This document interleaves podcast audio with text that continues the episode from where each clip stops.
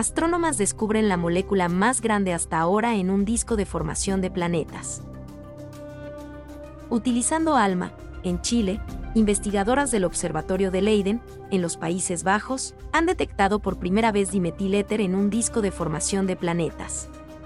Con nueve átomos, se trata de la molécula más grande identificada en un disco de este tipo hasta la fecha.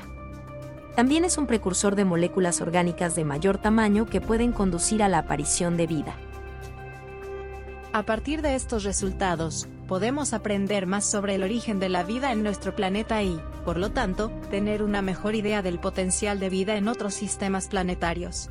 Es muy emocionante ver cómo estos hallazgos encajan en el panorama general. Dicen a Santi Branken, estudiante de máster en el Observatorio de Leiden, que pertenece a la Universidad de Leiden y autora principal del estudio publicado hoy en Astronomy and Astrophysics. El dimetiléter es una molécula orgánica comúnmente vista en nubes de formación estelar, pero nunca antes se había encontrado en un disco de formación de planetas. El equipo también hizo una detección tentativa de formiato de metilo, una molécula compleja similar al dimetiléter que también es una pieza clave en la construcción de moléculas orgánicas aún más grandes. Es realmente emocionante detectar por fin estas moléculas de mayor tamaño en los discos. Durante un tiempo pensamos que no iba a ser posible observarlos. Afirma la coautora Alice Bush, también investigadora del Observatorio de Leiden. Las moléculas se encontraron en el disco de formación de planetas que hay alrededor de la joven estrella, IRS-48, también conocida como PRS-48, con la ayuda de ALMA, un observatorio copropiedad del Observatorio Europeo Austral.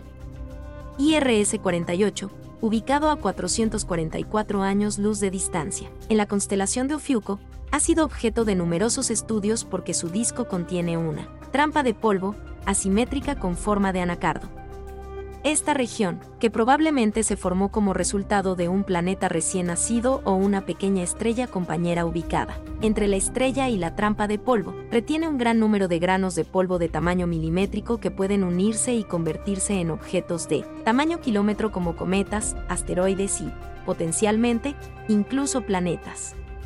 Se cree que muchas moléculas orgánicas complejas, como el dimetiléter, surgen en nubes de formación estelar, incluso antes de que nazcan las estrellas mismas. En estos ambientes fríos, los átomos y las moléculas simples, como el monóxido de carbono, se adhieren a los granos de polvo, formando una capa de hielo y experimentando reacciones químicas que resultan en moléculas más complejas. La comunidad astronómica descubrió recientemente que la trampa de polvo que hay en el disco de IRS 48 también es un depósito de hielo que alberga granos de polvo cubiertos con este hielo rico en moléculas complejas. En esta región del disco es donde ALMA ha detectado signos de la molécula de dimetiléter. A medida que el calentamiento de IRS-48 sublima el hielo en gas, las moléculas atrapadas, heredadas de las nubes frías, se liberan y se vuelven detectables. Lo que hace que esto sea aún más emocionante es que ahora sabemos que estas moléculas complejas de mayor tamaño están disponibles para alimentar el proceso de formación de planetas en el disco. Explica Bush. Esto no se sabía antes, ya que en la mayoría de los sistemas estas moléculas están ocultas en el hielo. El descubrimiento del dimetiléter sugiere que muchas otras moléculas complejas que se detectan comúnmente en regiones de formación estelar también pueden estar al acecho en estructuras heladas presentes en discos de formación de planetas. Estas moléculas son las precursoras de moléculas prebióticas como los aminoácidos y los azúcares, que son algunos de los componentes básicos de la vida. Estudiando su formación y evolución se puede mejorar nuestra comprensión de cómo las moléculas prebióticas terminan en los planetas, incluido el nuestro. Estamos muy contentos de poder comenzar a seguir todo el viaje de estas moléculas complejas desde las nubes que forman estrellas hasta los discos de formación de planetas y cometas. Esperemos que con más observaciones podamos acercarnos un paso más a la comprensión del origen de las moléculas prebióticas en nuestro propio sistema solar. Afirma Nienke van der Merel, investigadora del Observatorio de Leiden que también participó en el estudio.